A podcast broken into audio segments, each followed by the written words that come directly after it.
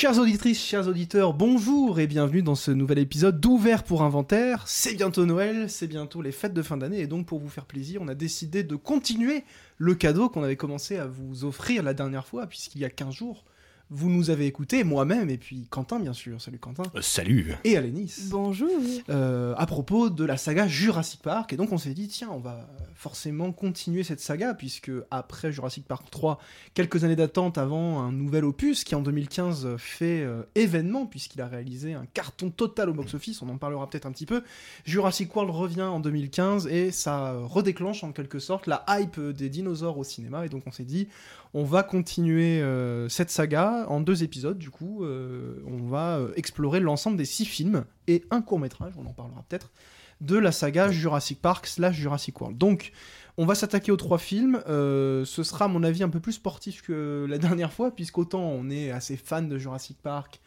On aime bien le 2, on aime bien le 3. Jurassic World, c'est un petit peu plus compliqué. On parlera aussi de la réception critique qui a été un peu plus euh, disons, euh, mesuré euh, pour cette nouvelle saga. On parlera donc de Jurassic World réalisé par Colin Trevorrow, Jurassic World Fallen Kingdom réalisé par John A. Bayona, et Jurassic World Le Monde d'après avec bah, Colin Trevorrow qui revient de nouveau aux affaires. donc une Mais qui est resté le showrunner. Un oui, voilà, il est, il est producteur de Jurassic World Fallen Kingdom, il reste en fait aux manettes de cette saga. Euh, c'est un petit peu le protégé de Spielberg en quelque sorte sur ce, cette suite reboot. On en parlera. C'est un film qui a un statut un peu particulier et qui surtout est parfaitement représentatif de, euh, du cinéma hollywoodien contemporain et du traitement qu'il accorde aux sagas. Donc voilà, on va parler de tout ça juste après, évidemment, une douce musique qui n'est pas cette fois-ci celle de John Williams, mais qui est celle de Brick Argent, évidemment, notre générique.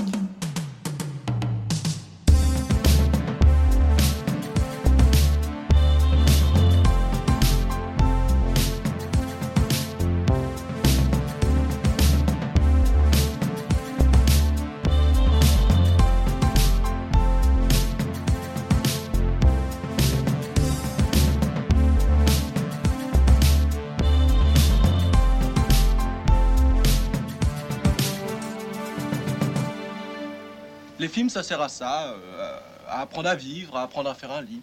Retour quelques années en arrière, du coup en 2015, où euh, un phénomène va déferler sur les écrans, un phénomène qui n'est pas totalement nouveau, puisque Jurassic World, réalisé donc par Colin Trevorrow, euh, débarque en France, et c'est la suite directe de cette saga mythique composée de trois volets qui avait commencé en 93 avec le film de Spielberg, si vous voulez en savoir plus sur cette saga, bah, j'ai envie de vous dire de voir les films et surtout d'aller nous écouter. D'aller écouter ce merveilleux épisode qui est sorti il y a 15 jours. Et donc, euh, quelques années, enfin, même une bonne paire d'années plus tard, puisque le précédent opus datait de 2015, de 2001. Hein donc, 14 ans 14 ans, je suis bon en maths. 14 ans après, on a une suite euh, qui arrive à point nommé, puisqu'on est vraiment à une période où Hollywood euh, essaye de faire renaître, d'une manière ou d'une autre, plein de sagas mythiques, avec beaucoup de reboots. Jurassic, World fait le choix de la suite mm. un peu reboot. Alors pourquoi je dis ça? Parce que finalement c'est une suite, puisque dans, dans le lore, dans, la diégèse de Jurassic World, Jurassic Park a existé, mm. les événements de Jurassic Park ont eu lieu, mais d'un autre côté, on a quasiment une logique de remake, puisque la structure du film est à peu près la même, c'est-à-dire qu'on a un nouveau parc, des nouveaux propriétaires, même si c'est la même entreprise. Euh, Hygiene, c'est ça ouais. InGen. InGen. Euh, Fais-le avec l'accent euh, InGen. InGen. Euh, qui a pris le contrôle donc de ce nouveau parc, mais bon, évidemment, tout ne va pas se passer comme prévu. Cette fois-ci, c'est pas la faute d'une tempête, mais c'est la faute de bah, la folie humaine qui veut toujours plus dedans. en créant un dino génétiquement modifié encore plus puissant. Alors d'ailleurs, petit euh, peut-être, euh, Quentin. Alors en fait, c'est le premier en pimpé, quoi. Oui, oui, oui, c'est ça. C'est-à-dire que contrairement au premier, là, eh bien, il y a du public, euh, quelque chose comme 20 000 personnes quand même qui peuvent être sur l'île en même temps, si ma mémoire est bonne. Il y a, alors lui, on sait pas trop, ça doit être expliqué, mais c'est chiant. Donc il, est, c'est lui qui est un peu qui a hérité du bordel. Donc c'est un, un, un, milliardaire ou indien qui est interprété par Irfan Khan qu'on connaît un peu parce que, bah, parce qu'il est, alors déjà, il est mort très récemment et très très jeune aussi. Alors c'est très triste et qui, qui était formidable dans In Treatment, la, la série euh, Mmh. avant que les Français s'amusent à faire des remakes de merde. Euh, Ça fait quand même deux fois que tu tacles cette série, vrai alors que le sujet à la base, Oui, c'est ça. tous les chemins viennent t'attaquer. Je suis désolé, pardon. Je- je- en le disant, je me suis dit que j'avais déjà dit. Oui. Pardon, euh, oublié. Euh, c'est super.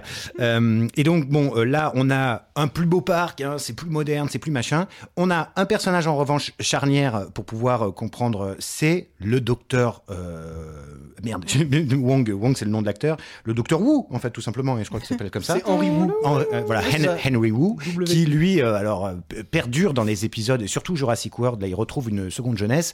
Et donc, il a été embauché là-dedans pour bah, faire en sorte qu'il y ait des dinosaures, bien sûr, mais qu'il y ait toujours des dinosaures. On cherche à en faire des plus puissants, c'est ce que tu disais, des plus effrayants. Pour faire des attractions plus vendeuses. quoi, Toujours plus, toujours plus. Pour faire peur aux enfants. Je le déteste, personnellement. euh, C'est je- une merde. voilà, C'est c'est une merde. Ah, on, est, on parle du film là ou on est déjà lancé sur Euh, non, Ah, le personnage. D'accord, Les personnages. Alors, si- si- juste si vous êtes un peu perdu peut-être sur euh, ce Mm. dont on parle, allez vraiment écouter notre euh, précédent podcast parce que on parle vraiment pour le coup de Jurassic Park, de l'univers, de toutes les bases qui ont été posées, Mm. puisque Jurassic World en fait est assez archétypal de ces reboots euh, slash remakes slash suites qui en fait euh, partent du principe qu'il y a une base de fans existante et toute une nouvelle base à construire. Donc c'est un film en fait qui va reconstruire quand même une saga. Mhm. Euh, et c'est d'ailleurs pour ça en fait qu'on a deux trilogies. Et la saga, la trilogie Jurassic World, on en parlera pour euh, le monde d'après qui est le dernier, c'est un peu plus délicat, mais globalement en fait ça se regarde indépendamment. C'est-à-dire qu'en Mhm. fait euh, on a des références à Jurassic Park, mais c'est pour un public adolescent neuf. C'est un Mhm. film qui est pensé pour le public contemporain, avec du coup tous les défauts que ça implique, puisque on connaît quand même assez bien la vision catastrophique qu'ont les, les gros producteurs et les gros studios hollywoodiens du public actuel, qui visiblement est composé d'imbéciles, puisque les films, on a l'impression, sont toujours écrits pour des gens très bêtes. Euh, mais malgré ça, euh, ça, se, ça se passe euh, quelques années après, dans, dans la temporalité qui est la nôtre. hein. ça se passe euh, une petite vingtaine d'années après les un peu comme euh, oui un peu comme le film finalement parce que euh, ils ont tous vieilli euh, le, le, le docteur Wu a bien bien bien vieilli Hein, il est très jeune dans Jurassic Park on le voit pas après Ouais. dans les autres mais C'est un peu le jeune premier. c'est le jeune premier voilà qui est alors là on a l'impression à, à suivre les Jurassic World que c'est vraiment lui qui aurait tout inventé c'est moins net dans, dans Jurassic Park au début mais en tout cas ça fait partie des responsable vraiment de la production des, des dinosaures. Et là maintenant, il n'y a plus que lui. Hein. Et euh, c'est lui qui euh, bidouille des trucs avec euh, des seringues et des euh, pipettes, j'imagine, et qui crée des bidules, enfin des, des dinosaures qui n'en sont plus vraiment. Donc, Mm. euh, bah, qui sont pas des espèces qui ont existé. voilà, en fait. c'est ça. Donc, euh, des, des toutes nouvelles choses. Et donc, le problème de ce film-là, c'est que tout va bien, mais il y a un tout nouveau dinosaure, donc hyper balèze, machin, euh, qui, qui doit sortir, en fait, qui doit être présenté au public. Le problème, c'est qu'il a été modifié encore, donc il est, euh, il arrive à se fondre. Enfin, ce- ses, ses pigments changent de couleur, un peu comme le, le Caméléon. Mm. Ce qui fait que on pense et, et puis enfin bon, il y a des histoires de de, de, de petites euh, de petits il a son GPS mais il est bon il, Il va une arriver à- puce une pour le tracer, pour le tracer il va arriver à se l'enlever parce qu'il est très intelligent et bon en fait il va surtout arriver à sortir de l'enclos et comme c'est et il va faire des ravages quoi. il va faire des ravages et en- en- dans un premier temps surtout sur les autres dinosaures d'ailleurs Oui, parce qu'en fait, il sort de l'enclos, mais il y a encore un périmètre de pseudo-sécurité Voilà. où il n'est pas encore en contact avec le public. c'est où il y a les herbivores que- tout ça Ce qui fait que les responsables du parc, dans leur grande bêtise, hésitent longtemps à dire ouais, bon, euh, non, on ferme pas, on n'évacue pas. c'est encore gérable. Oui, mon œil. Mais euh, c'est un peu voilà le même principe que le premier film. C'est il y a un dino qui se barre, mais t'as raison de dire que la grande différence, c'est que là il y a du public. Donc, le, la- en fait, la structure narrative est pratiquement la même. On retrouve même des séquences un peu type. Hommage, euh, complètement hommage d'ailleurs au premier Jurassic Park. Le passage de la boule, alors je précise, rien à voir avec Fort Boyard, c'est juste une scène où, euh, pardon, désolé pour ça, c'est une scène où deux, deux personnages, alors les deux neveux de la proprio du parc, bah, comme dans le premier en fait, euh, viennent visiter, ils se retrouvent dans une attraction, on est dans des grosses boules qui roulent dans, au Mhm. milieu des dinosaures, et eux ils décident d'aller explorer parce qu'il y a une... Ils sont vraiment trop cons, pardon, mais il y a, y a un, il y a un bout d'enclos qui est cassé. Ils disent Ah, on va faire du hors-piste. Oui, super idée. T'as juste des dinosaures autour de toi, réfléchis. et euh, ils s'engouffrent. Et en fait, cette séquence devient euh, un peu la séquence de la voiture euh, dans le premier film, Mm. Oui. où ils sont pris dans le truc, ils se font attaquer par le gros dino. Et euh, on a quasiment des reprises plan, plan pour plan de, de, de- de la première attaque du, du T-Rex. oui euh, euh, avec euh, auprès du premier Timmy, auprès Oui. du, du jeune Timmy, pardon, Mm. euh, dans le, le- le premier film. Et alors, en parallèle de ça, on a le parc, etc. Et on a un peu le personnage euh, pivot central de cette saga, joué par le Fabuleux Euh, ah bah, Apparemment, il est fabuleux, on le voit partout. C'est même la voix du, de Mario dans le prochain film Mario. Je n'en peux plus de voir ce type. Chris Pratt, voilà, qui est pas un acteur horrible, hein, mais bon, qui est quand même d'une fadeur euh, indigeste, euh, qui joue en fait une espèce de dresseur en fait de Oui. dinosaures, qui adore les dinosaures et qui est une espèce de- d'idéaliste quoi, qui Mm. pense qu'on peut faire quelque chose avec les dinosaures. Et les vélociraptors en particulier. Voilà. Et donc il a dressé euh, une petite bande de vélociraptors dans un espèce de centre de de dressage de dinosaures Oui. un peu new enfin Ça fait enclos de zoo, quoi, hein, avec la petite ça, hein. passerelle pour leur donner à bouffer, avec son petit truc qui va être son, son biographème, un peu son petit clic, clic, clic, clic. On sait pas trop s'il compte le nombre d'entrées ou je sais pas quoi. J'ai jamais trop compris pourquoi il fait ça, parce qu'il leur parle en même temps. Alors, j'ai. Euh, effectivement, il y, a- il y a ça. On sait qu'il vient, je sais plus si dans ces- celui-ci qu'on apprend ça, mais enfin, il, il était dans les marines avant, enfin, dans les Marines. Euh, donc voilà, c'est quand même un mec euh, costaud qui s'est tiré au fusil et tout. Et euh, évidemment, pour tous ceux qui sont professeurs, il y a cette scène qui fait vraiment penser au métier d'enseignant, puisque quand il est avec trois vélociraptors en face de lui, hein, c'est exactement comme faire un cours en REP+, par exemple. C'est ah, tu ne bouges pas, je te vois, tu ne bouges pas, voilà, t'as comme ça et comme ça. Dimitri, tu poses cette paire de ciseaux. Ou actuellement avec mes deux chats quand j'essaie de manger et ça se passe exactement pareil, ce qu'ils me prennent en tenaille. Hein, c'est ce que disait Alan Grant Ils dans le premier. par les côtés. Deux autres raptors que tu n'avais même pas encore vus. Alors, euh, bon, c'est euh, euh, voilà, un peu de- un peu d'anthropomorphisme peut-être, je ne sais pas. Beaucoup, même, Euh, hein. voilà. Beaucoup et de plus en plus. hein, Ah bah, de les- plus en plus sur les vélociraptors, Ah c'est à peine s'ils se galochent pas dans le 3. euh, Mais même. Ils sont joués par des humains d'ailleurs. oui. De quoi? Bah, dans le film, en fait, c'est des, des mecs qui se courbent comme ça, qui- avec une tête de vélociraptor en Ah ouais? plastique et qui courent comme ça. Alors euh, là, on me voit pas, mais je fais le mec qui court en courbé. Euh, pour Oui, en sont- fait que les acteurs puissent avoir euh, Ah. la bonne hauteur de visu pour regarder les raptors dans les yeux. Et du coup, c'est un peu, un peu ridicule. Bah oui, c'est un peu ridicule, d'autant plus que dans le premier et encore plus dans le Jurassic World 2 et 3, Mm. euh, on a des espèces de bruits presque de chiens, presque de chats, t'as des espèces de ronronnements, alors que bon, c'est des dinosaures quoi, on n'est pas... Donc il y a tout, Oui. ce, tout ce thème de euh, est-ce qu'on peut les dresser, est-ce que ça peut être nos peut super copains, et puis euh, en fait est-ce qu'ils peuvent euh, finalement prendre la défense des humains au détriment... Bah, en fait, il y a de plus en Dans plus... le premier, il y a déjà ça. hein. Oui, et puis il y a de plus en plus euh, cette idée de. Il y a les gentils dinos et il y a les méchants dinos. Ça, c'est vraiment très très con pour le coup. c'est dommage. Mais c'est très hollywoodien, Ouais, quoi. bah, c'est les Raptors, on comprend tout le long du film qu'ils restent mus par une espèce de de- d'instinct primaire euh, et primitif qui est un peu incompressible. C'est-à-dire que quand euh, ils sont maîtrisés, ça va, mais au début, ils essaient clairement, clairement de bouffer Chris Pratt. Oui, c'est Euh, des ce prédateurs. qui m'aurait d'ailleurs Bah fait oui. bien plaisir. mais euh, euh, euh, à la fin, finalement, ils arrivent à s'associer, machin. Et puis C'est fleur bleue. Blue, le fameux, bah, c'est Oui. Fleur Bleue parce qu'il y a le Oui. fameux Blue, qui est le raptor un peu plus intelligent. Et à la fin, il jette un regard à Chris Pratt en mode, allez. À bientôt. oh putain, c'est vraiment nul. Euh, alors, euh, on dit du mal du film, mais. Mais on l'a bien aimé. euh, alors, quand il est sorti, le film a été quand même très mal reçu, alors que paradoxalement, ça a été un succès, mais alors juste titanesque. Oui. C'est-à-dire que c'est rentré dans le. Alors, ça doit être pas loin d'être dans le top 10, je crois. Je crois même que oui. plutôt haut dans le top 10 des films qui ont fait la plus grosse recette Ouais. de l'histoire du cinéma. Mm. Euh, Oui, on a dépassé que le ça milliard, Se euh. hisse à côté des Avengers Mm. et ça a relancé la saga d'une manière tonitruante. Je pense même que c'était pas forcément prévu que ça fonctionne à ce point. Est-ce que j'ai le droit de refaire ma blague Et euh, Hé oui. Chris Pratt, retourne dans ta galaxie. allez, je quitte cette émission, nous abandonne. Au revoir. Cela dit, Chris Pratt euh, est un acteur euh, qui est dans quelques-unes des plus grosses franchises actuelles. Alors qu'en même temps, c'est pour reprendre les propos de Tarantino et Scorsese récents qui ont fait polémique. Pour moi, c'est pas une star. Enfin, il a pas le statut de star, quoi. Euh, Il Non. est connu et Oui. il fait des films connus. Bon, bref, ça c'est, on s'en fout. Euh, donc le, le film a, a beaucoup de succès au box-office, mais les fans euh, de Jurassic Park n'y trouvent pas leur compte. Certainement parce que tout a été très modernisé. Tout est. Alors, bon, pour le coup, ça c'est aussi un truc qui me sort un peu du, du bousin. C'est quand même une bouillasse numérique. Euh, Mm. C'est pas mal fait en soi. C'est quand même mieux fait que la plupart des, des films de super-héros.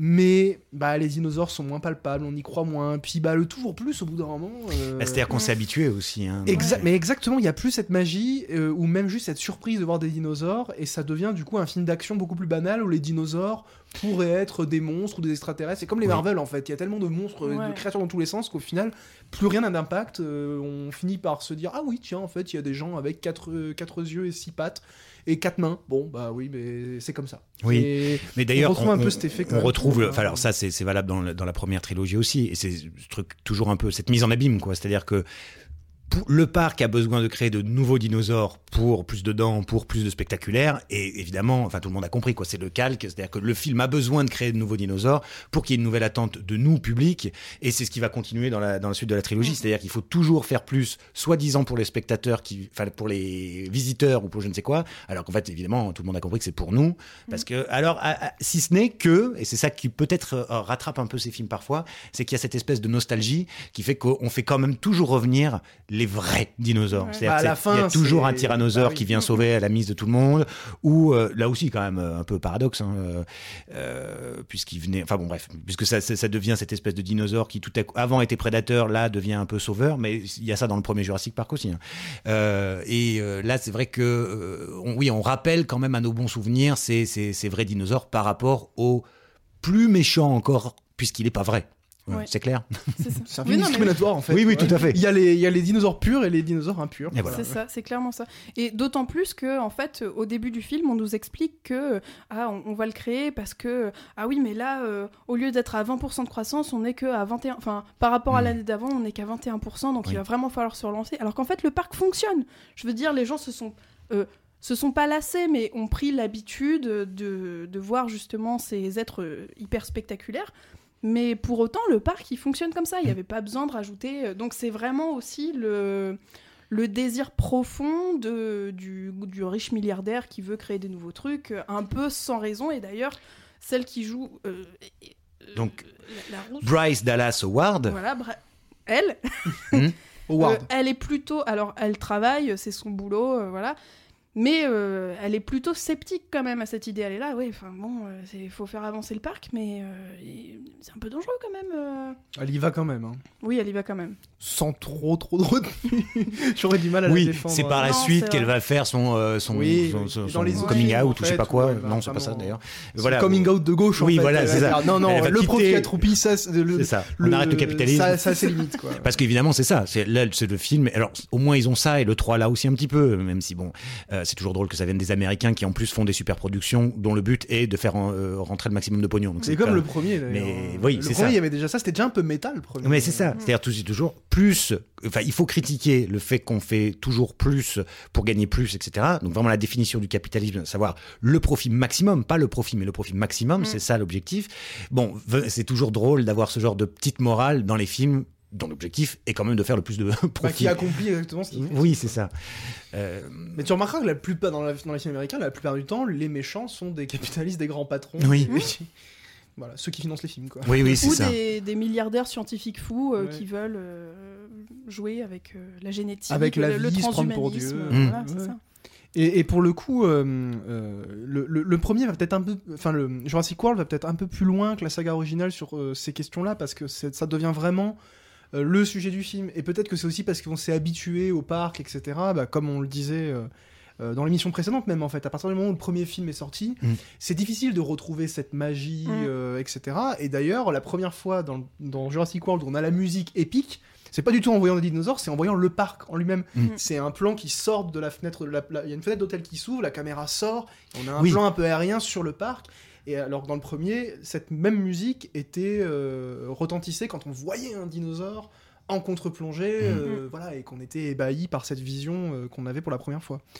Donc il y a aussi ce- cette espèce de recul peut-être qui pousse, quand on veut raconter une histoire sur cet environnement-là, sur ces questions-là, d'aller en fait plus frontalement sur les questions bah, d'éthique en fait, parce Mhm. que le film pose un peu ça.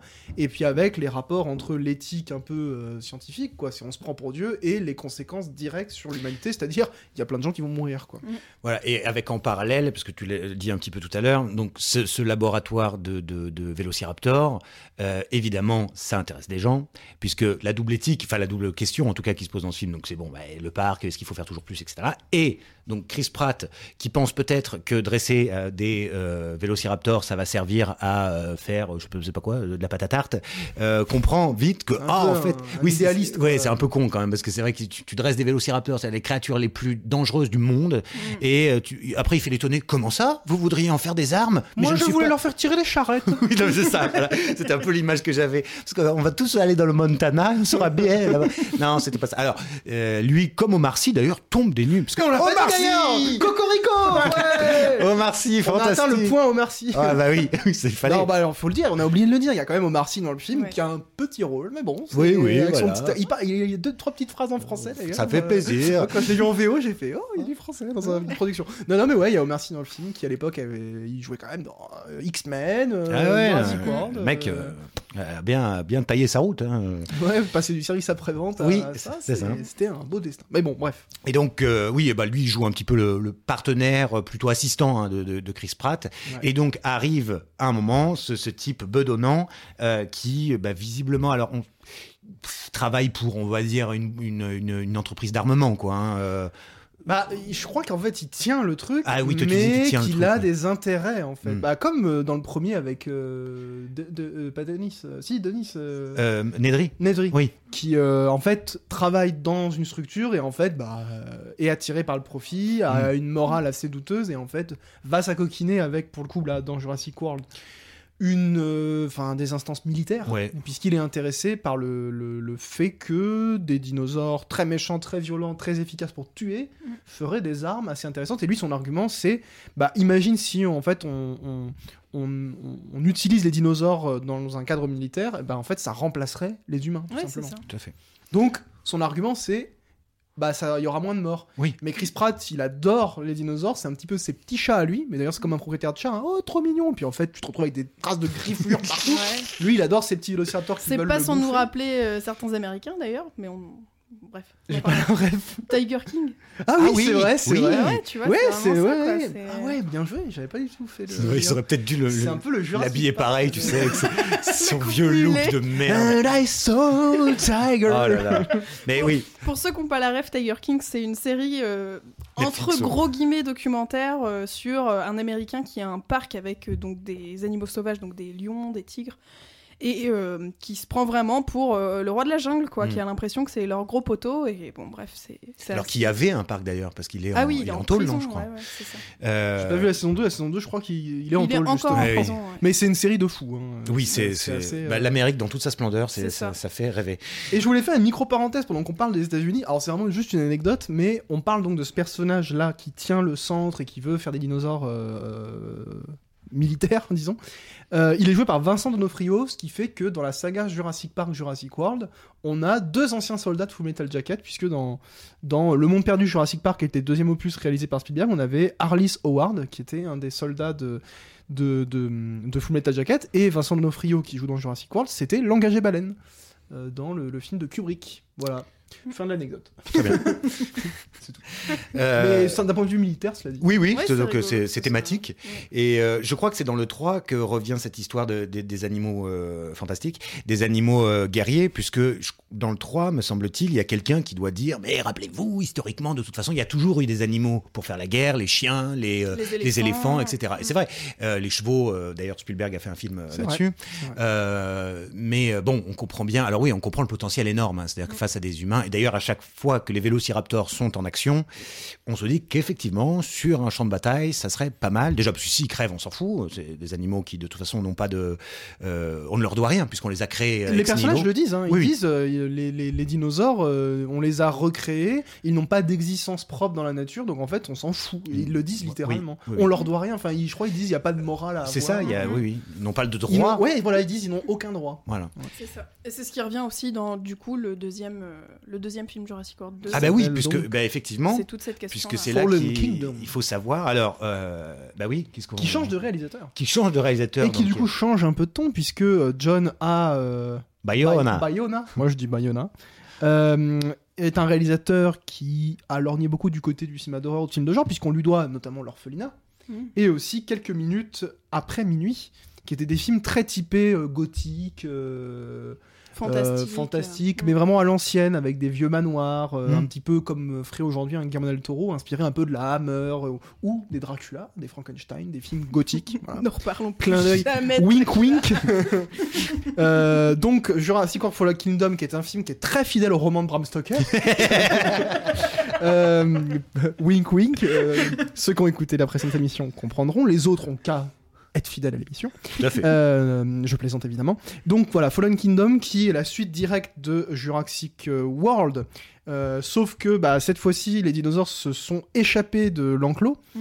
et donc euh, ils ont tout cassé sur euh, l'île. euh, ils, Ils ont, ont foutu repris le bordel. Ils droits, ont fait une, espèce de ZAD en fait. euh, Oui.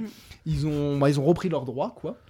Euh, ils ont créé une zone à défendre et donc, euh, À noter que ça, on s'en fout, ça dérange personne, jusqu'à ce que et ben alors jusqu'à ce que on nous dise, alors là aussi, alors truc narratif sorti de mon cul, hein, pardon, euh, on découvre hein, que en fait ça se passe dans le centre de la France et que euh, il y a des volcans. Hein, voilà, c'est Volvic, c'est je sais pas quoi. Il y a un volcan qui va entrer en éruption sur cette île. Ils n'avaient pas fait le, le lien au départ euh, quand ils ont cr- créé le parc.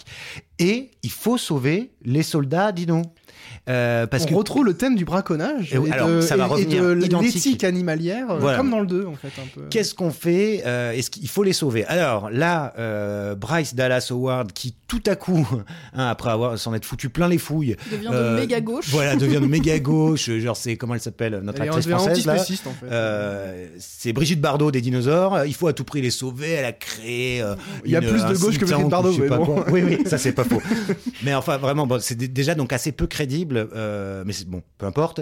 Euh, il faut sauver les dinosaures et euh, elle essaie d'avoir euh, le soutien des politiques, de l'argent et compagnie. Et euh, Bon, elle- ça a l'air mal engagé, mais finalement, il va y avoir une mission qui va être euh, lancée. Alors c'est là que ça devient casse-burne, puisque c'est par le l'associé Mm. de euh, John. Hammond qui vit dans un manoir, qui euh, vit avec sa petite fille, qui, comme il est très vieux, a un peu délégué tout ça à une tierce personne, le gendre idéal, je sais plus son nom, on s'en fout, euh, et donc c'est lui qui chapeaute et qui gère tout ça. Il envoie donc une équipe en faisant croire que c'est pour sauver les dinos. Mais évidemment, une fois que Bryce Dallas Howard, qui a déjà pris un méchant coup dans la gueule, hein, on sent qu'elle a, euh, hein, elle a eu beaucoup de soucis, quoi. Euh, Oh, C'est méchant? Oui. Je- Dans je la vraie vie ou dans je le retire- film Dans le film. Ah, je suis sûr que dans la vraie Ouais, vie. ouais, ouais. Ça se casse la gueule dans le 3, c'est affreux. Je peux pas la voir en peinture. Mais c'est bon, je suis désolé. Euh, De toute façon, je dis toujours du mal des hommes comme des femmes, donc on peut pas me taxer de. Voilà, De leur apparence surtout. voilà de leur apparence, oui, oui, bien sûr. Je dis ça comme c'est. Tu dis ça nor- normal quoi. Ils sont moches, C'est son ils sont- truc. J'aime pas ce qui est moche. Bon. Euh... ah, tu. Je me désolidarise de ces propos. complètement de ses propos. Voilà, bon. Euh, donc, elle est encore allée recruter Chris Pratt parce que entre temps, bon, ils étaient amoureux, mais ils se voyaient plus. Donc lui, euh, ben, pff, fait des toits euh, quelque part dans l'Iowa ou le Ouais. Montana ou je sais pas quoi. Voilà, tuc, tuc, tuc, tuc. Et elle vient C'est Bruce l'embaucher. Marteau. Euh, voilà, c'est Bruce Marteau. Elle vient dire, allez, viens, il faut que j'ai besoin de toi. Hein, on est d'accord, c'est ça que c'est Oui, ça se passe. fait. Donc ils vont sur l'île. Euh, et là, ça se passe pas comme ça, c'est-à-dire que évidemment, euh, il y a des gros méchants braconniers. On comprend très vite que ils les embarquent, ils les maltraitent, et euh, l'idée c'est ben, de récupérer les, les- les espèces qui sont bankable, quoi. C'est ça. Donc les herbivores, on s'en fout un peu. un peu, de toute façon pour les transporter, merci bien. Ouais, ça me fait penser à la scène. Bah oui. Alors moi, je, je dois Eh quand ben, même le dire que. Bah attends, vas-y, je te laisse Non, continuer bah, ton euh, résumé ou je peux. Vas-y, parce que de toute façon, il est chiant le résumé. Bon, bref, en gros, euh, voilà, il y, a ce- il il y a cette mission et donc euh, les militaires arrivent à choper des, des dinosaures et quand le bateau part, on voit ce bronchiosaure seul sur le quai Mm. et là, les larmes, Oui. les larmes de tristesse du, bron- Ouais. du bronchiosaure. Alors du brachiosaure. Brachiosaure. Bronchiosaure, c'est une maladie.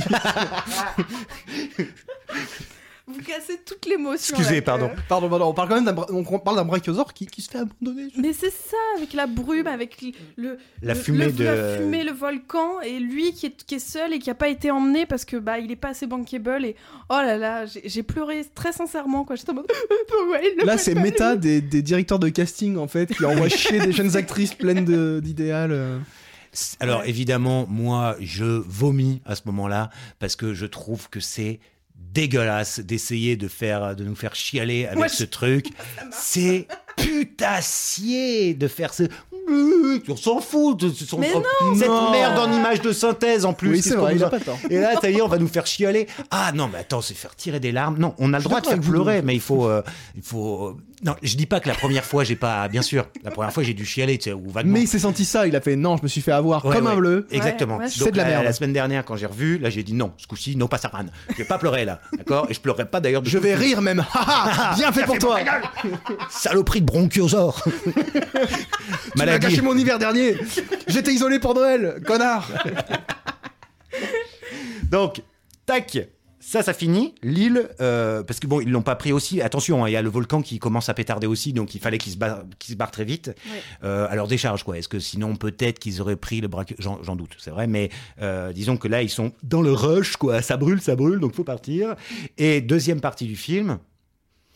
Alors, pas, peut-être pas très équitable en termes de, de minuterie, mais enfin. euh, Si, à peu près, si, hein, c'est- parce que Mais ça on- dure pas très très longtemps. Même si, finalement. même si c'est pas équivalent en termes de temps, on a vraiment une, Voilà. un deuxième temps. Le manoir. Et là, Ouais. c'est là où ce que je disais tout à l'heure sur euh, le cinéaste euh, Euh, Bayona Bayona. Fait sens, c'est que tout à coup, on a une esthétique gothique qui vient et qui va même contaminer les dinosaures, puisqu'on a des séquences quasiment d'horreur Mhm. explicitement, où les dinosaures deviennent des créatures euh, presque vampiriques qui font penser au film de la Hammer que Ouais. je citais, Mhm. les Dracula et compagnie, où on a une Les espèce de manoir ombres, gothique, euh, où ça joue avec les ombres, Ouais. où ça joue avec euh, l'esthétique, euh, je vais le dire pour la millième fois, gothique. Oui, même la verrière. euh, exactement. ouais. Et euh, pour le coup, alors le, le film est vraiment euh, pénible et euh, assez idiot et il y a plein de choses qui fonctionnent pas et même en termes de suite, c'est une direction qui est assez étrange, etc.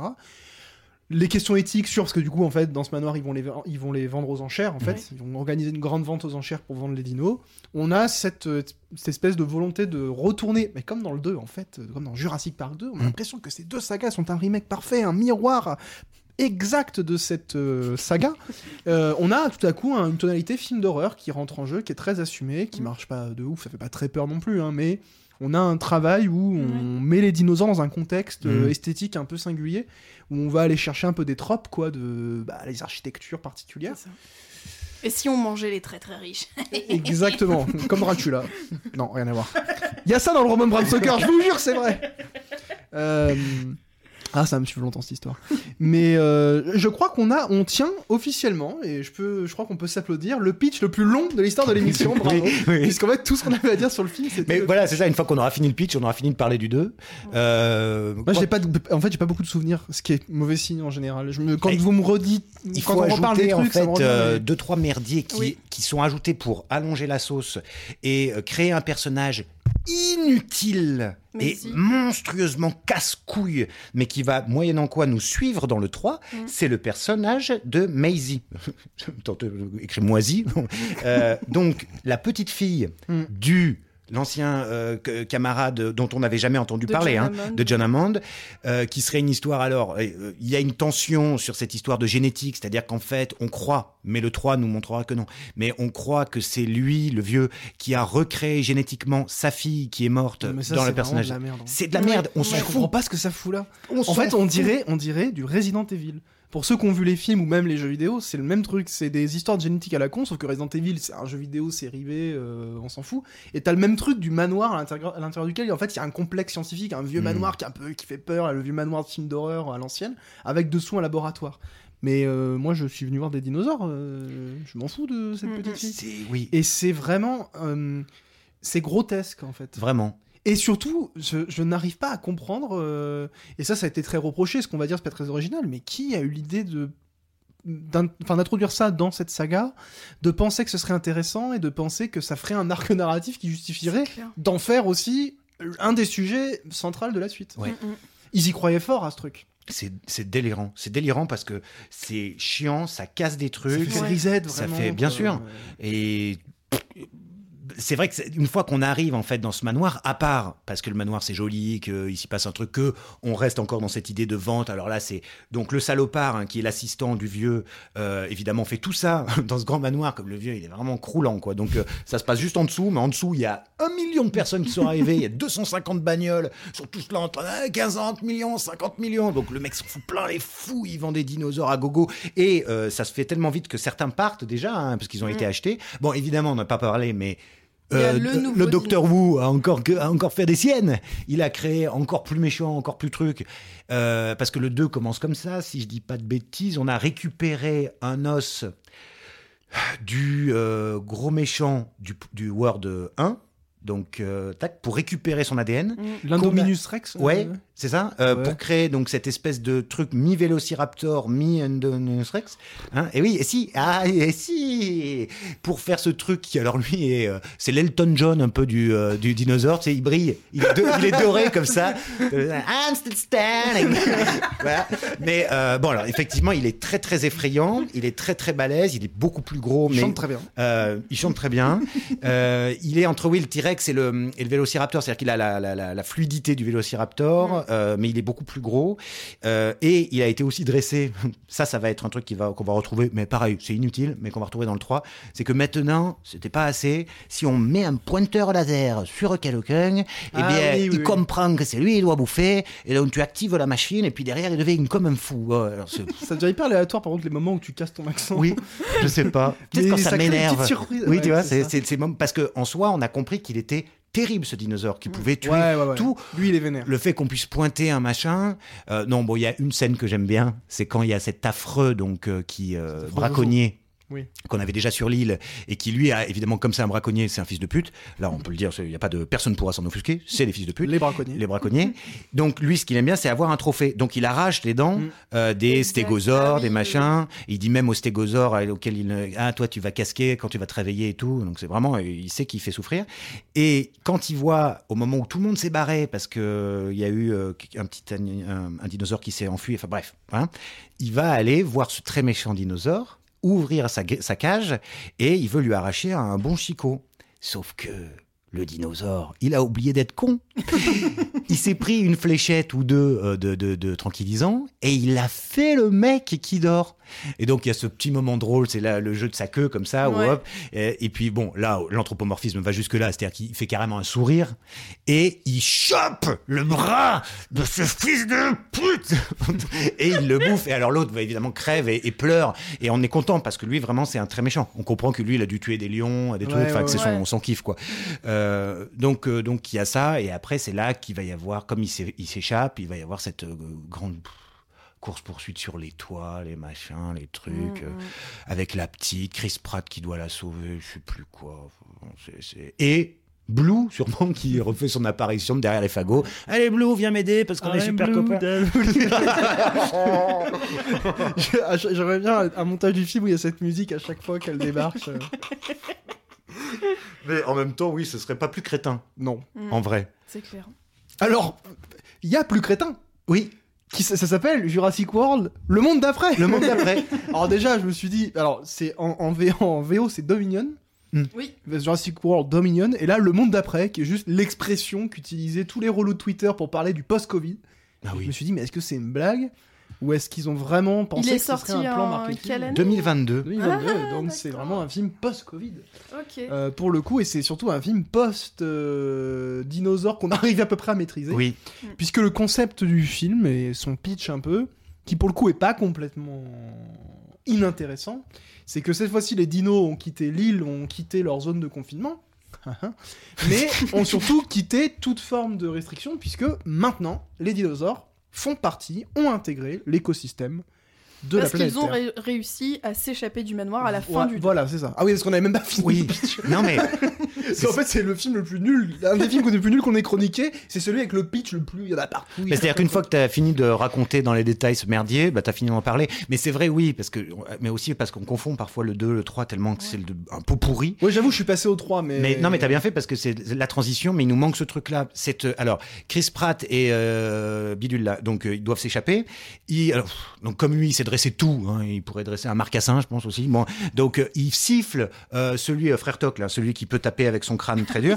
Ça pète un mur. Ils arrivent à s'évader et ils ouvrent un peu comme dans Le Monde perdu. Ils ouvraient les grilles pour pouvoir faire en sorte qu'ils s'échappent les dinosaures. Là, ils, s'est- bon, ils les laissent, mais ils sont encore confinés dans un, dans, oui, dans, le- dans le manoir, enfin dans Voilà. un truc.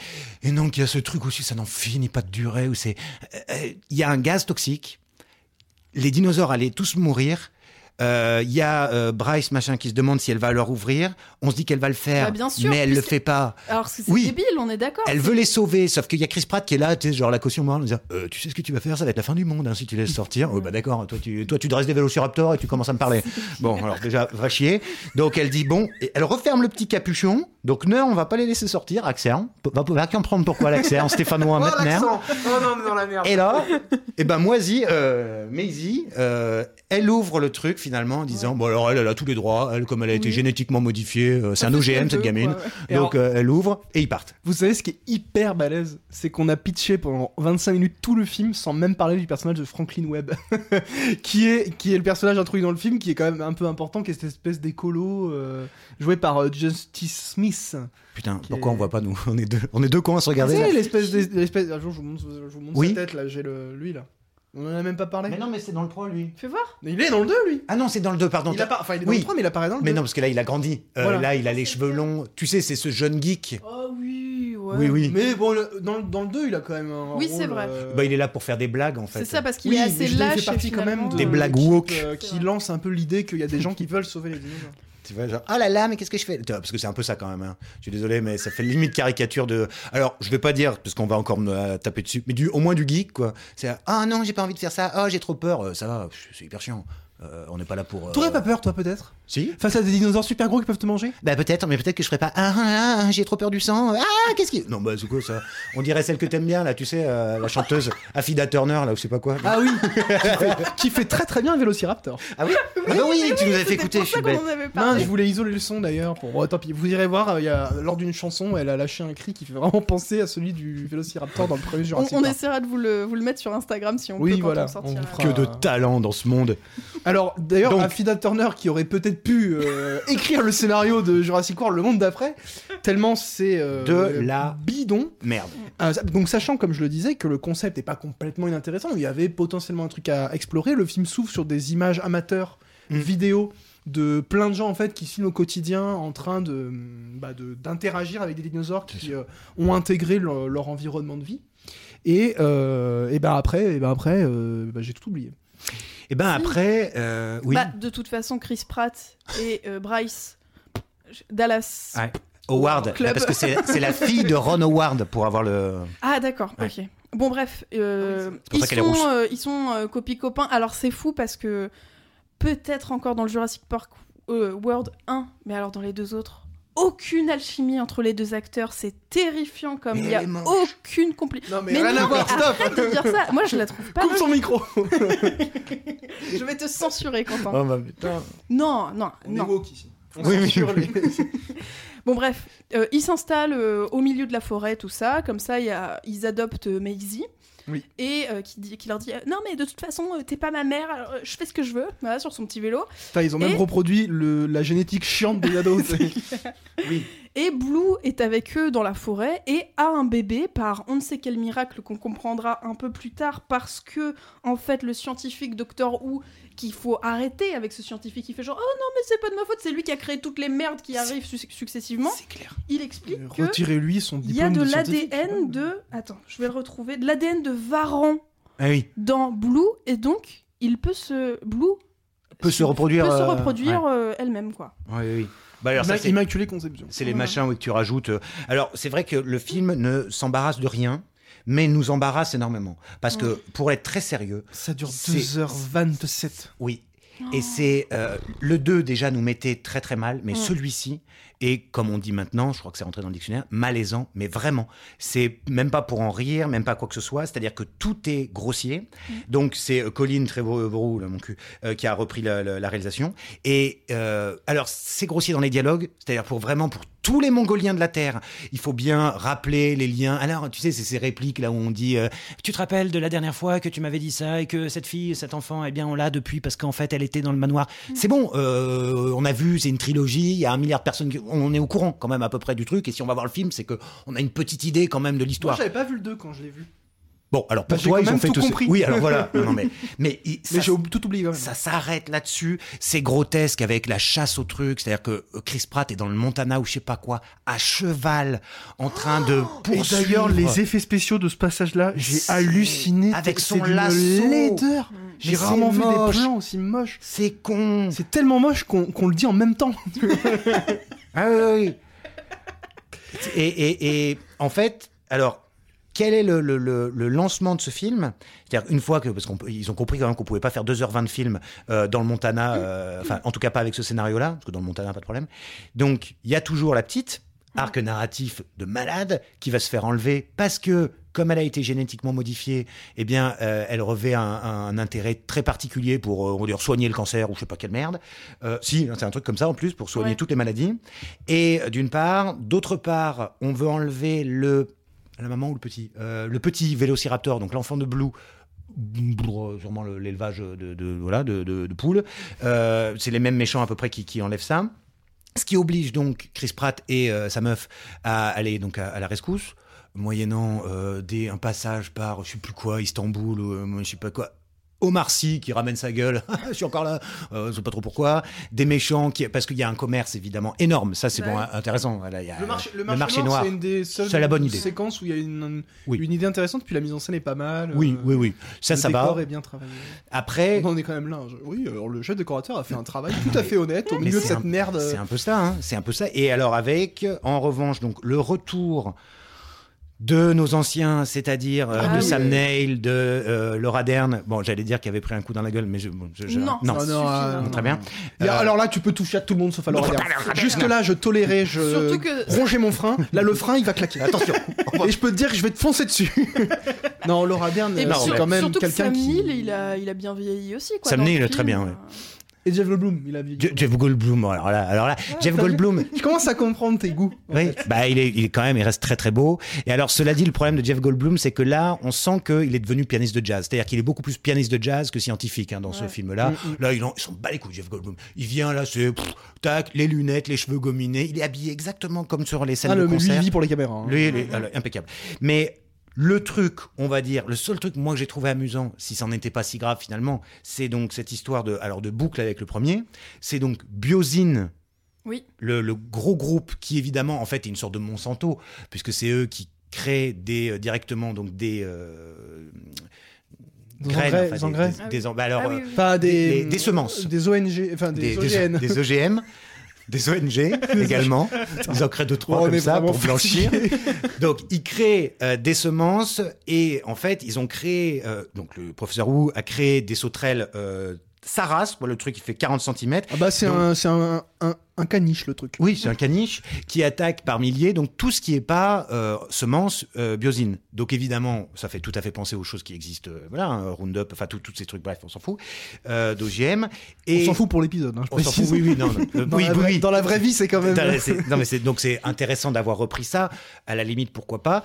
Mais par ailleurs, il crée un centre où il y a des dinosaures, donc on se dit. Ah, en fait, il est gentil et machin. Et en fait, là, on a compris, c'est à peine déguisé. C'est Elon Musk, quoi. C'est ça. C'est Elon Musk à fond, mais en fait, c'est Dodson. Dodson est parmi nous, Dodson est là. Tout le monde s'en fout. Donc, euh, c'est ce personnage qui avait un chapeau euh, dans le premier et qui achetait à Denis Nedry, donc, enfin, qui payait Denis Nedry 750 000 dollars de l'époque euh, pour avoir donc cette- ce flacon avec les échantillons voilà. dont on parlait dans l'épisode Et précédent. d'ailleurs, vous allez peut-être pouvoir m'aider, mais ce mec qui joue Elon Musk, enfin qui joue, pardon, qui ressemble à Elon Musk, euh, c'est le même acteur qui joue aussi un pseudo Elon Musk dans Don't Look Up. C'est le même acteur. Oh. J'ai pas, j'ai pas vu non plus. Ah Moi, je l'ai mince. vu, mais je ne me souviens plus. Parce qu'il lui ressemble. Mais- Mais est-ce que c'est le même acteur qui joue Dawson dans le premier Jurassic Ça, non, je crois pas. D'accord. Parce que cet acteur, je crois qu'il est un peu disparu. Enfin, c'était pas. un peu un technicien le mec. Mais voilà, oui, aussi bien, oui, parce que vraiment, il apparaît juste dans cette séquence. euh, Mais bon, on comprend grâce, là aussi, à tellement de références, de trucs. Bon, et là, on voit le flacon. Dont on parlait dans l'émission Ouais. précédente, Musée. Qui avait disparu et qui est, qui est, qui est là. Euh, alors, c'est vrai que ça, ça, se- ça, ça ne trompe pas, hein, puisque le- l'hyperloop, le, le, le système de, pour, pour se déplacer là dans les tunnels, c'est une invention de Musk, d'ailleurs, qui n'en finit pas de pas marcher, ce truc, à chaque fois qu'il dit qu'il va l'installer. Oui, mais ça, apparemment, c'est un- plus ou moins une escroquerie en plus pour Oui. avoir eu des fonds publics et tout. euh, Enfin, Voilà. Façon, en fait, Elon Musk est une vraie ordure de film de Jurassic Park. euh, oui, oui, oui. Dans oui. la vraie vie. Bah, de toute façon, non, mais chaque jour, euh, aujourd'hui, enfin, nous montre à quel point c'est quand ça. même euh, un obscur salopard. C'est un peu ça qui est terrifiant quand tu regardes Jurassic World. c'est En fait, chaque personnage très caricatural et très méchant existe. Oui. Enfin, tu vois, c'est. Et le film est tellement con que tu te dis ah mais c'est con aussi parce que c'est absurdement euh, Ouais. caricatural et en fait Ouais, notre monde est aussi nul à chier que Jurassic World 3 quoi. oui, ça c'est triste. hein. On est vraiment dans la merde. hein. ça c'est vrai. Mais on a Omar Sy. Ah ça on Alors, on a Omar Sy qui Oh, passe euh, deux secondes, voilà. Et. euh, Petite scène d'action quand même. oui, oui, fait poursuivre non, par des dinosaures. C'est C'est ça, bah, grâce au laser justement qu'on Voilà, avait vu, qui était lancé dans le 2. exactement, exactement. Euh, C'est une saga cohérente. C'est non, mais c'est énormément. Tout, tout- tout tient, c'est le, c'est le fil rouge. C'est le laser vert qui Euh, tient tout le. bon, après, euh, non, c'est- c'est c'est- c'est terrible. C'est vraiment, en soi, on en rigole. Mais c'est mais- dur de dire, en fait, parce que voilà, on souligne des incohérences, le fait que c'est assez chiant, que c'est lourd, que c'est.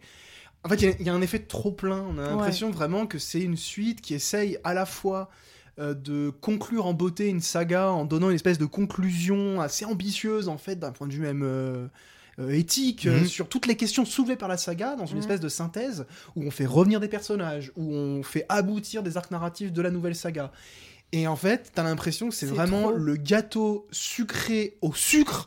Euh, Il y a de la crème, mais les crèmes, elles sont sucrées salées à l'intérieur d'un truc, à une ganache. Mais Ouais. c'est énorme. Et en fait, si tu prends chaque C'est truc indigeste. indépendamment, c'est chimique, c'est industriel. Mais bon, à 4 heures avec un petit verre de lait devant une série Netflix, ça passe. Mais là, tout en même temps, tu gerbes très vite. En C'est exactement ça. Et c'est extrêmement euh, déroutant d'avoir Mm. un film qui, euh, en fait, rate autant tout ce qu'il entreprend. Mais en fait, moi, je, euh, pour euh, revenir un peu sur tout ce qu'on disait et pour donner peut-être une synthèse, moi je trouve que c'est pas un... le, le bashing du film est parce que le film s'est vraiment fait massacrer. Oui, c'est un mauvais film, mais en fait, je, je préfère limite un film qui entreprend un million de trucs qui marchent pas et qui sont nazes qu'un film cynique ou vraiment c'est euh, ou un film vraiment qui se fout de la gueule du monde. Là, c'est juste une espèce de ratage industriel. Mm. J'ai l'impression en fait que euh, plein de gens ont essayé de faire un truc euh, qui en fait s'est complètement cassé la gueule. Mais Moi, j'ai- euh, j'ai pas de haine pour le film en fait. Je, trouve qu'il est même plus triste et pathétique Ouais. que détestable. Moi, j'ai j'ai marqué que ça me faisait penser à un mélange entre Star Wars, Mission Impossible Mm. et euh, une franchise Marvel. Parce qu'en Et fait, tout ce qu'il y a de pire dans ces trucs-là. Mais c'est ça, parce que t'as plein de plans aussi avec les anciens qu'on adore revoir, ça nous fait plaisir, là, mais c'est- tu sais, ils élargissent les plans pour qu'on les voit dans des positions euh, Ouais, un peu de super-héros, quoi. Ouais. Et c'est ridicule parce qu'ils sont dans une situation où ils sont, enfin, ils ont pas le temps. Et tu perds les, tu, en fait, tu perds l'attrait principal de Jurassic Park et Jurassic World, qui est, euh, en fait, nous euh, voir des dinosaures, ça nous fait un peu kiffer. Et là, c'est Mm. plus la question. Bah, remarque qu'on envoie des dinosaures Sam Neill dans le film. Donc, euh. Oh Salaud Alors, cela dit, Jurassic World, le monde d'après, en fait, échoue un peu pour les raisons qui avaient poussé Spielberg à raconter l'histoire d'un échec de Spark dans Jurassic Park. Parce que ce qui a tué la saga, c'est sa franchisation, en fait. Mm. Et quand on franchise un film et que c'est même plus une saga, mais une franchise, il y a un cahier des charges qui oblige, en fait, à Ouais. faire rentrer. Euh, au chausse-pied, au forceps des trucs à l'intérieur. Et en fait, ce qui a tué Jurassic World, c'est le capitalisme cinématographique qui pousse en fait des investisseurs à penser que les gens veulent voir des trucs, alors qu'en fait les gens veulent voir des bons films. Et en fait, tu finis par mettre dans les films ce que, les- ce que tu penses que les gens veulent voir, et donc tu fais plus un film, mais tu fais une espèce de cahier des charges de ce que veulent voir les gens. tu coches. Et euh, les gens, ils veulent pas non plus bouffer que des gâteaux euh, hyper euh, amers, enfin non, pas amers, mais des gâteaux hyper lourdingues Mm. qui te restent sur le ventre. Et en fait, il y a plus de films. Et c'est un peu ce qui s'est passé pour les derniers Star Wars. Et d'ailleurs, Colin Trevorrow a bossé sur le dernier Star Wars, qui est une espèce d'aberration. Enfin, il n'y a plus rien qui fonctionne. C'est des films qui sont déjà lourds de base, c'est des films hollywoodiens. Mais là, on arrive à un stade où il y a plus de sagas, il y a des franchises, c'est le terme utilisé par les studios, par Mhm. Disney avec Marvel, etc. Et il y a plus de films. Je ne saurais pas comment l'exprimer pleinement, mais les Marvel, c'est même plus des films. Il y a même plus d'unicité. Tu vas même plus voir Black Panther pour qu'on te raconte une histoire qui a à peu près un début, une fin. C'est-à-dire Mhm. qu'en fait, euh, tout le début du film euh, déborde sur le précédent, toute la fin déborde sur le suivant, et au milieu, t'as quelques péripéties. Mais qui en plus souvent s'emboîtent mal, sont pas clairs, c'est fouillis parce qu'on essaie de rattacher ça à d'autres trucs. Le monde d'après, c'est ça. C'est-à-dire qu'en fait, on a des restes du film précédent dont on se fichait, qui étaient mal introduits, mal, qui sont mal continués, qui sont mal conclus. On doit remonter aux autres sagas pour reboucler avec ce que les fans a priori fantasmeraient, alors qu'en fait, on a bien vu qu'on pouvait faire plein de films sans Sam Neill et que ça marchait très bien. Mm. Donc en fait, c'est euh, un exemple parfait de comment Hollywood massacre des films qui marchent plutôt bien à la base, Mm. dont on peut imaginer des suites tout à fait correctes, en les franchisant. Et la franchise, c'est la capitaliser, enfin, capitaliser sur ce qui a fonctionné. Donc, ce qu'a tué Jurassic, ce qu'a tué Jurassic Park, c'est le capitalisme. Voilà. Voilà. Merci. Ouais, voilà, très bien. Au revoir. non, mais euh, C'est Enfin, moi, je suis assez d'accord avec. C'est euh, terrible, ouais. C'est terrible parce qu'il y a, par exemple, une super idée. Enfin, il y en a plusieurs en réalité. Il y a des dinosaures qui sont classe, en plus des trucs qu'on n'avait pas vus. Et un truc pour nous qui sommes euh, paléontologues, euh, qui fait plaisir, par exemple, c'est d'avoir commencé à, à- à mettre les plumes Oui, aux dinosaures, qui est quand même dire, ouais. plutôt. Voilà, Au bout pour- de six films, il était temps. Quoi. ben non, mais ouais, c'est ça. À mais bon, on, actualise un petit peu les découvertes scientifiques et donc effectivement, de plus en plus probable que les dinosaures aient eu, pour certains en tout cas, des plumes. Et donc il y a des dinosaures qui arrivent et qui sont, alors oui, des gros gallinacés. Mais euh, c'était c'était pas mal euh, d'avoir ajouté ça. Mm, mm. Mais après, effectivement, on C'est submergé. c'est par, submergé euh, par tout Bah, ça. disons que ça va pas sauver tout le reste. quoi. Ah ben non. C'est un détail euh, pas inintéressant. Et mais- puis, euh, et puis alors cette espèce de rédemption à la fin, où on en a parlé dans, dans celle-ci ou dans l'autre, je sais plus, mais du Docteur Who, Oh. qui alors, donc quand même, c'est ça qui est extraordinaire, va arriver à nous faire croire que le mec, tout- en fait, à chaque fois qu'il fait un truc, c'est pas de sa faute, quoi. C'est lui. J1, c'était lui, quoi. Enfin, J- vraiment, Exactement, euh, c'est lui qui fout la l'enlèves, merde y a pas de saga, en fait. Et là, genre, on le voit à la fin dans son champ où il jette un une truc qui va aller, euh, je sais plus quoi, pour buter les, les grosses sauterelles, quoi. Je sais pas. ouais, Mais genre, mec, la rédemption, mais ça fait 50 ans que tu fais de la merde. c'est. Et pour t'en foutre plein les fouilles accessoirement. Donc qu'est-ce que tu vas Non, non, je- j'ai pas voulu créer la bombe atomique, c'est un accident de parcours. C'est exactement ça, C'est quoi. ferme-la. En fait, tu l'enlèves, euh, Day One, le premier Jurassic Park est une comédie familiale qui passe sur M6 pendant la période des fêtes de Noël. quoi. ça. Est-ce que j'aurai le temps, euh, messieurs, de faire mon petit jeu qui va Oh, être très bah. rapide Bah, ça fera office de, de- Ça remplace les recommandations. Bah, si ça Oui. vous va, oui, moi. tu- Tout à fait. Ouais, ça, ça vous convient? C'est parfait. Alors, je vous, j'essaye de vous expliquer succinctement ce petit jeu. En fait, euh, j'ai, en voulant dire le nom d'un, d'un des acteurs ou d'un des réalisateurs, je me suis plantée. J'ai fait un mélange entre euh, deux acteurs. Ok? Bien sûr. Et donc, je vais vous proposer trois noms. Donc, il y a un des acteurs ou réalisateurs de la saga Jurassic World, du coup, et un autre. Et je vais vous demander d'essayer de trouver les deux. À chaque fois, les deux ont le même prénom, et c'est sur le nom de famille qu'il y a un petit mélange. Ok. C'est parti pour le premier. Allez. Alors, je vous propose Steven Spielgal. Alors, Steven Seagal et Steven Spielberg. Bien joué. C'est sur celui-ci où je me suis. Ah oui, le, le fameux frère de Michel Fourmi. je me oui, c'est le fourmi. Voilà. Là, tu peux le faire de Il commence, vraiment à avoir, il commence vraiment à y avoir un lore dans le podcast. Il y a Dracula, il y a Michel, Michel Fourmi, il a faut retourner vieux hein, dans les épisodes, mais Michel Fourmi. Mais Michel. Fourmi, je crois qu'on l'a jamais expliqué. hein. Non. C'est qu'à un moment, on parle de Steven Seagal, et moi, au fond, je fais une blague en mode euh, Moi, je préfère son, son frère Michel Fourmi. Et en fait, Personne. j'ai fait la blague, et personne n'a réagi parce que vous, vous pensiez que Michel Fourmi, c'était un vrai mec, en Voilà. fait, alors que c'était genre la cigale et la fourmi. Voilà, explication du lore. euh. Trop de culture, quoi. Vous irez réécouter, c'est dans un ancien épisode, Oui. je sais même plus lequel d'ailleurs. C'est le premier, peut-être. Est-ce que vous êtes prêts pour le Oui. deuxième Oui. Jeff Goldbridge. Alors, Jeff Goldblum et Jeff Bridges. Putain, bien joué. Alors, euh, Jeff Bridges, c'est euh, l'acteur de The Big Lebowski. Oui, oui. Ouais. Putain, J'ai pas eu le temps de respirer. Sam Neilerston. Alors, Sam Neill et euh, Neil Ouais. Sam? Sharon Stone. Non. Mais c'est un Sam, C'est forcément. un Sam. Sam fait chier. Ça me fait me pas. Alors, Sam Neilerston. Qu'est-ce que c'est? Qui, euh, qui est le deuxième Sam? Sam Airston ah, je pas. Un, un mec dans le cinéma? Ouais. Ah, c'est pas Sam euh, Bridgestone, genre le second assistant lumière sur. euh, Non, c'est pas ça. Je vous le laisse. Euh, ouais. Enfin, Ah, je je l'ai le pas, donne. je l'ai vraiment pas. Sam Waterston. Ah bah non, moi je connais pas. C'est qui? Cet acteur qui joue dans Grace et Frankie notamment. Et qui a joué dans quoi d'autre? Attendez, je Grace et Frankie, c'est le truc avec Al Pacino là? Mais non, Grace et Frankie, c'est sur Netflix. Oh pardon. Euh, et il joue dans New York Unité Spéciale. Oh, mais Et jamais vu, Je moi. vois, dans, de, je vois de loin sa tête, mais je l'aurais jamais eu. hein. Ouais, Je- bon, c'est pas un hyper fameux. Ah, il était dur hein. Ouais, Et j'en ai euh, un petit dernier. Ah. Qu'on se rattrape. Euh, Laura Durney. Laura Dern Ouais. et Laura Durney, t'as dit? Ouais. Donc Laura. Palmer. J'allais dire Laura. Laura. Bon, ça ferait un lien avec David Lynch, cela dit, euh, Laura Dern. euh. Mais je pense qu'elle est pas très très connue non plus, celle que je vous Oh, propose. dis donc, il est corset, toi. Ouais. Laura. Donne un indice sur un film ou. Ouais, je vous dis ça tout de suite. Plutôt comédie romantique. Euh, Truman Show. J'aurais pas le nom. Je vois, je vois. Tu vois l'actrice? Ouais, j'ai pas le nom. Alors c'est Laura Linney. Et c'est du coup celle qui joue la Ah. conjointe de Truman dans Ouais, Truman ouais. Show. Oui, si je crois que je. Oui. Mais pareil, elle a pas non plus. Enfin, elle a fait des films quoi, mais c'est pas.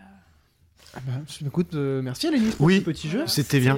c'est- Et que- moi, il ne me reste qu'à vous souhaiter de bonnes fêtes de fin d'année, puisque quand Mais vous oui. écoutez le podcast, vous êtes à quelques jours de Noël, c'est notre petit cadeau sous le sapin, vous Oui. ouvrez et bam, vous vous prenez un jet de film de merde dans la tronche. Mais euh, on a pris plaisir quand même à en parler avec Oui, vous, énormément. et, euh, C'était quand même chouette. Merci. Quentin. Eh ben merci. Est-ce que t'as un petit mot de la fin euh, Un cri de dinosaure? Allez. Ce petit brachiosaure.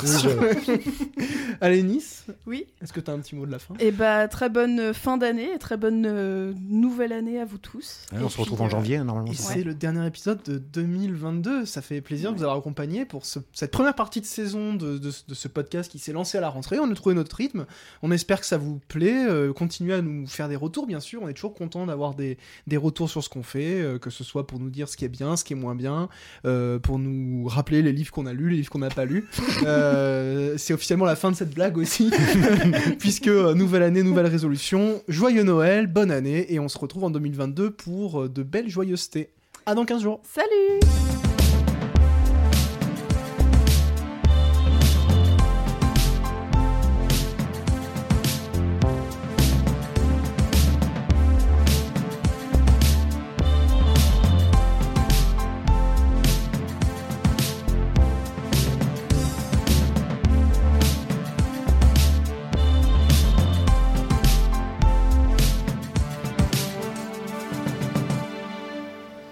ça sert à ça, euh, à apprendre à vivre, à apprendre à faire un lit.